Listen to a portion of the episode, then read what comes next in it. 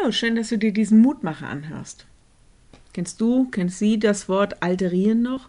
Ich habe nicht den Eindruck, dass das noch ein viel benutztes Wort ist. Ich höre das noch ab und zu. Und zwar in meinem Kopf mit der Stimme meiner Großmutter. Sonja, veralterier dich doch nicht so. Ich kann das nämlich gut, mich veralterieren. Mich aufregen, mich ärgern, mich auch in unnötige Diskussionen sinnlos hineinsteigern. Bloß, ich stelle fest, meistens kommt da gar nichts Gutes bei raus. Der Zusammenhang unseres Lehrtextes macht das deutlich. Da geht es um Streit, um bitteren Neid und dass Weisheit sich in Ehrlichkeit und auch in Sanftmut festmacht, Barmherzigkeit und Friedfertigkeit. Alles große Begriffe. Lehrtext für heute. Die Frucht der Gerechtigkeit aber wird gesät in Frieden für die, die Frieden stiften. Jakobus 3, Vers 18. Ich wünsche mir inneren Frieden und auch Zufriedenheit, damit ich nicht ungerecht werde, nicht unnötig Streit suche und jemanden aus lauter Neid das Leben schwer mache.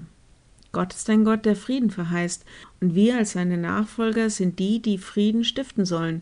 Und ja, mir ist das durchaus bewusst, dass man sich manchmal selbst verliert und veralteriert und vielleicht erst einmal zu seinen eigenen Quellen zurückkehren muss.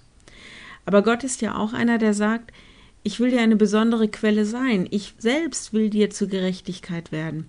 Ich will dir zum Frieden werden und ihn dir geben, so dass du den weitergeben kannst. Selbst wenn du zwischendurch deinem Ärger Luft machen musst. Wir sind aufgerufen, Frieden zu stiften, dass daraus Gerechtigkeit werden kann.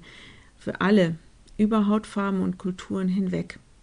Wenn du magst, lade ich dich ein, noch mit mir zu beten. Lieber Herr, gar nicht so einfach, immer ruhig zu bleiben und friedlich. Es gibt vieles, was uns umtreibt und aufregt. Hilf uns, dass wir in unserem Denken, Reden und Handeln den Frieden suchen und gerecht bleiben.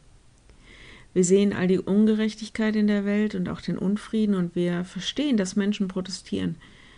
Danke, dass sie den Mund aufmachen, um Veränderung erreichen zu können. Wir bitten dich aber, dass die Proteste friedlich bleiben und nicht Gewalt im Vordergrund steht, auch keine eigenen Machtinteressen oder Selbstdarstellung. Hilf uns als Menschen wirklich zu suchen, was dem Frieden dient. Herr, und wir bitten dich für alle, die Ungerechtigkeit, Gewalt und Streit zum Opfer fallen. Politisch oder auch einfach im nahen Umfeld von Familie und Nachbarschaft, vielleicht auch in der Gemeinde.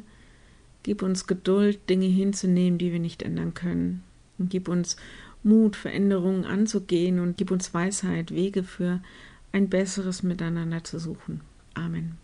Morgen wieder ein neuer Impuls. Bis dahin bleibt behütet. Tschüss.